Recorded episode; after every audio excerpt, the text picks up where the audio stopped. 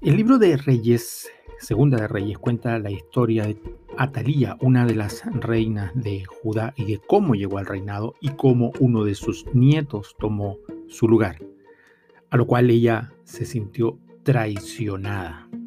A propósito de eso, el diccionario nos define la palabra traición como una conducta desleal que vulnera la confianza depositada en quien traiciona.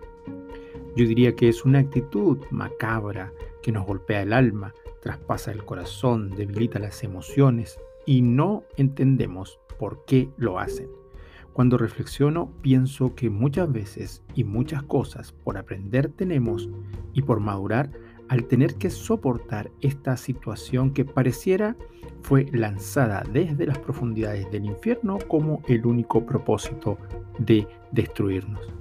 Pero cuando tenemos de nuestro lado al varón de dolores que experimentó en su propia carne la traición de parte de uno de los suyos, con quien había compartido tiempos tan especiales y a quien le enseñó lealtad y confianza, entonces bien recibimos el de él todo el consuelo, el abrazo, el bálsamo que sana, pero sobre todo las siguientes enseñanzas. Primero, a perdonar.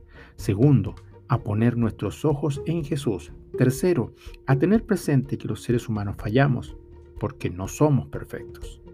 ¿Cuánta sabiduría hay en Jeremías 17, los versículos 5 y 7, cuando dice, maldito el hombre que confía en el hombre?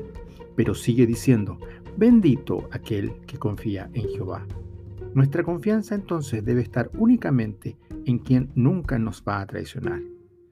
Avancemos con fe gozo y valor y tengamos presente el consejo de la Biblia que dice, queridos amigos, no tomen venganza de nadie, dejen que se encargue de la justa ira de Dios, pues dicen las escrituras, yo tomaré venganza, Dios, yo pagaré lo que se merecen, dice el Señor.